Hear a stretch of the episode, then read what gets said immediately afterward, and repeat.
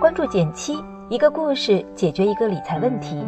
在公众号搜索“减七独裁，简单的减，七星高照的七。关注后回复“电台”，十本电子书，请你免费看。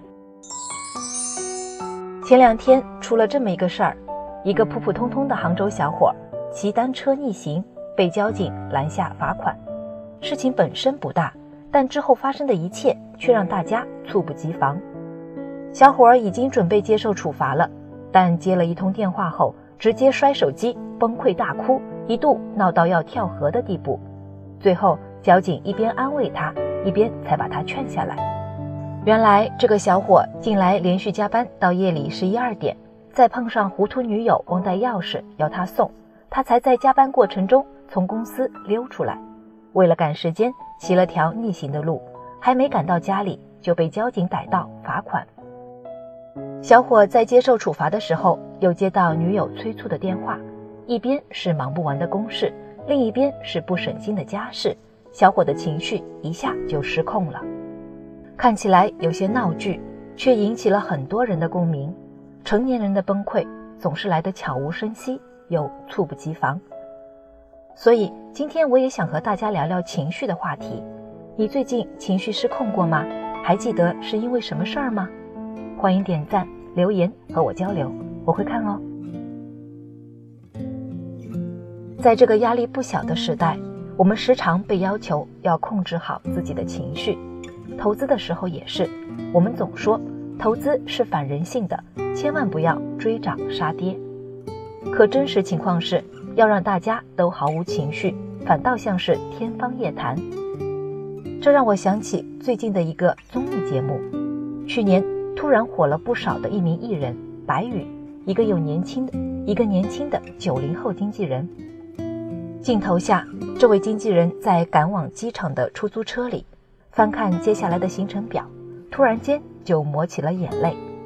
对艺人来说，火了肯定是好事，但突如其来的关注度也带来了紧凑到无法喘息的工作压力，以及复杂到措手不及的工作问题。这也和投资很像，很多新手亏钱，恰恰是因为遇到了牛市。原因很简单，面对突然的暴涨，没有经验就更容易患得患失，又怕错过机会，一跌又马上乱了阵脚。这突如其来的牛市也成了情绪失控的导火索。这里说个真实的例子，是有个用户跟我分享自己的经历，他是去年底才开始的基金投资，碰巧赶上了一段时间的大涨。转眼就赚了超过百分之二十，这本来是件好事，但突如其来的高收益，对缺乏投资经验的他来说反而成了烦恼，每天为了何时该卖而操心。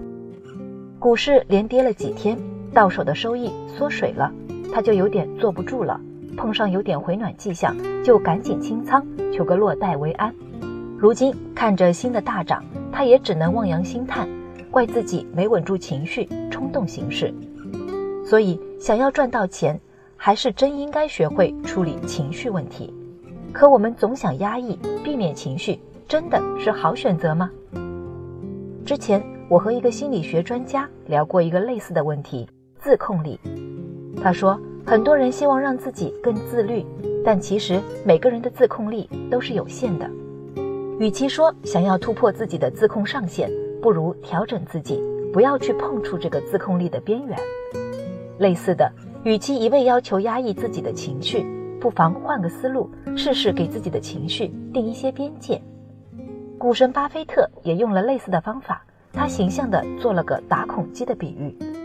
他说：“我可以给你一张只有二十个打孔位的卡片，代表着你在这一生中所有可以做的投资，从而最终增加你的财富总值。但是，一旦打完了卡上所有的孔，你就不能再做任何投资了。”有了这二十的限定，你的交易就会自然而然变得谨慎。所以，类似的，你也可以先试试从这三个方面和自己的情绪签订协议。第一，不要和人讨论当天的涨跌。我发现每次股市大涨，难免会在我们的会员群里引发热烈讨论，但这些讨论往往并没有什么实际意义，反而容易干扰投资情绪。所以，如果你不想被其他人的言论干扰，那还是少讨论行情吧。第二，控制自己的交易次数。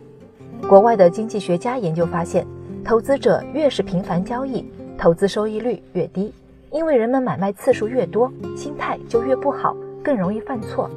要克服这个毛病，最好的方法就是学巴菲特，控制自己的交易次数。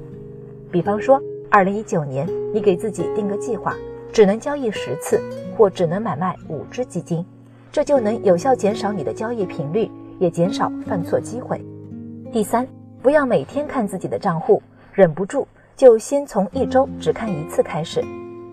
很多朋友习惯每天查看自己的账户，但实际上这个行为本身可能会导致你亏钱。就像我上文提到的用户那样，之所以早早清仓。就是因为每天盯着股市涨跌，但连跌几天就受不了，最终错过了之后的行情。